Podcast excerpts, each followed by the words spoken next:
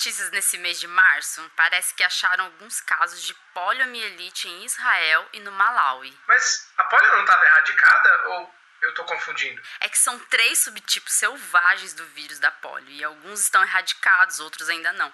Dá para se proteger com a vacina e existem dois tipos, é bastante coisa. Acho que dá um episódio do podcast, hein? Boa ideia. A gente se encontra lá no estúdio do Escuta Ciência e contamos tudo isso pros ouvintes. Que tal? Escuta Ciência. Olá, eu sou Letícia Sarturi, mestre em imunologia e doutora em biociências e fisiopatologia. Olá, eu sou Júlio Ponce, mestre em fisiopatologia experimental e doutor em epidemiologia. E nesse episódio, a gente vai falar sobre a história da vacina da poliomielite e a importância dessa vacina no combate à doença. O primeiro episódio sobre a história das vacinas foi o de número 74, sobre a da varíola. Vale ouvir aquele lá antes desse, para saber alguns conceitos que tratamos no primeiro episódio. Todos prontos? Vamos lá? Senta que lá vem a história.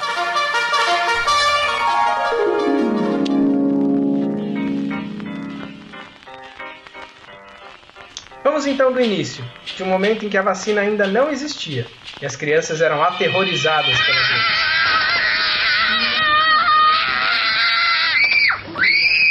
Poliomielite, também conhecida como paralisia infantil, é causada pelos poliovírus, divididos em três subtipos. Os tipos 2 e 3 estão erradicados, mas o tipo 1 ainda circula por aí. Por isso é muito importante que tenhamos proteção adequada com imunidade populacional. Os poliovírus são vírus de RNA, que geralmente colonizam o trato gastrointestinal. Se eles continuam aí, ou mesmo se eles se espalham por outros tecidos, a doença costuma ser assintomática ou muito leve.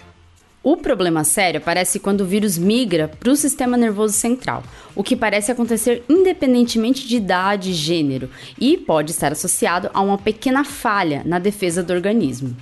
Em cerca de 1% das infecções, essa migração atinge fibras nervosas, relacionadas com neurônios motores, e causa lesões, que por sua vez causam paralisia. Essa paralisia aparece cerca de 10 dias depois da infecção inicial e se instala em até 3 dias. Pode causar fraqueza muscular, dificuldade em urinar e engolir, perda de reflexos. Acontece em 1 a cada mil casos em crianças, mas para adultos o risco é maior, 1 em cada 75. Apesar de haver relatos da doença há milhares de anos, com artes antigas retratando indivíduos com parálise similar à causada pela doença, ela só foi descrita individualmente em 1789. Mas o poliovírus só foi descoberto em 1909 pelo imunologista austríaco Karl Landsteiner, o mesmo que descreveu o sistema ABO de tipagem sanguínea, motivo pelo qual ele ganharia o prêmio Nobel. How would you summarize what this year's Nobel Prize was awarded for? A nossa história agora dá um salto no tempo. Vamos conhecer o John Anders, que apesar de ser filho de banqueiro, resolveu se juntar ao grupo dos pobres microbiologistas e se formou na área em 1930. Ainda bem, né? Porque mais tarde, John já estava todo todo fazendo suas pesquisas, isolando vírus causadores de doenças como o vírus vaccinia e influenza. John Anders só estava iniciando sua carreira científica e aí veio a Segunda Guerra Mundial.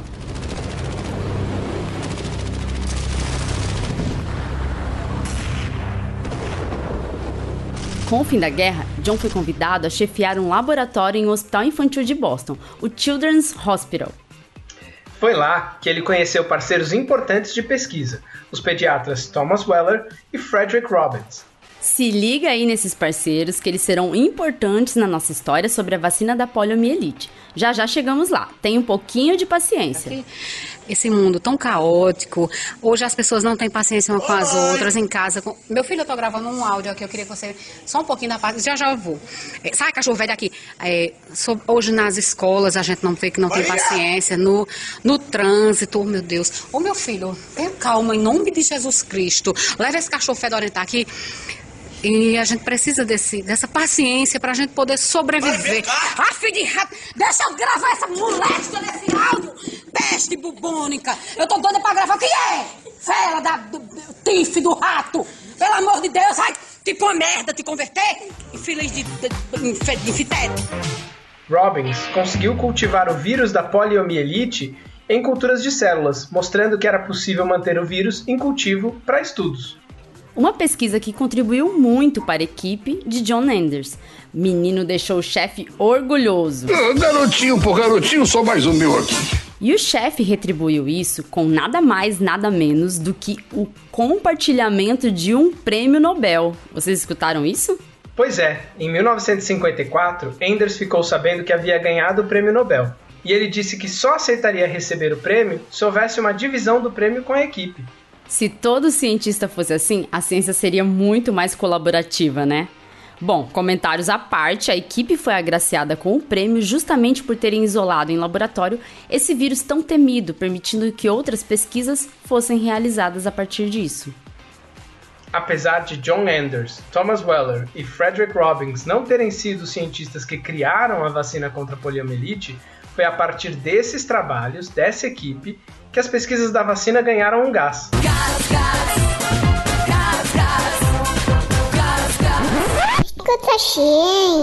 Agora entram na nossa história dois personagens essenciais: Jonas Salk e Albert Sabin, dois cientistas que trabalharam duro para a obtenção da vacina da poliomielite. Por muitos anos, Salk trabalhou na Universidade de Nova York, no desenvolvimento de vacina de vírus inativado. Então, sua linha de pesquisa já era voltada para vacinas contra doenças virais. Tu mata o Covid-19! Eu sou a cura! Enquanto isso, na Universidade de Cincinnati, Sabin pesquisava o vírus da dengue e o da encefalite japonesa. E onde será que esses dois personagens vão se encontrar na nossa história? Os dois cientistas iniciaram uma corrida pela vacina contra a polio. Enquanto Salk mantinha suas pesquisas voltadas para uma vacina intramuscular com vírus inativado, Sabin buscava uma vacina oral com um vírus atenuado, e quem será que venceu essa corrida? Vai perder, vai ganhar, vai perder, vai ganhar, perdeu! Ganhou! Os dois, mas Salk chegou primeiro. Sua vacina intramuscular se mostrou eficaz em gerar imunidade sistêmica que impedia a progressão da doença. A vacina gerou imunidade para impedir que as crianças que se infectassem tivessem as complicações neurológicas da poliomielite. E Sabin, enquanto isso, testava a vacina oral, e é claro que a vacina oral obteve sucesso, pois estimulou a imunidade da mucosa intestinal, que é o local de entrada por onde o vírus da polio acessa o organismo.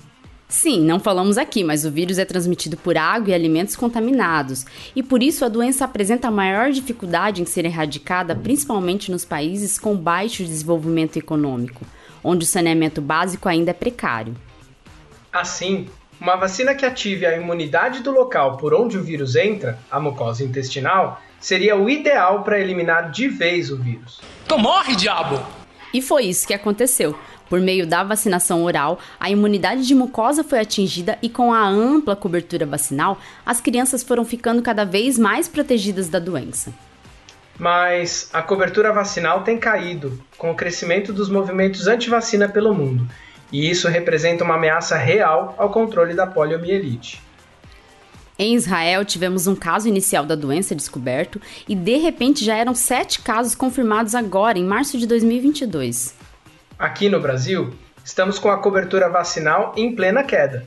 Ano passado, 2021, atingimos uma cobertura de apenas 67,7%. Em 2020, já tínhamos apresentado uma queda em relação aos anos anteriores.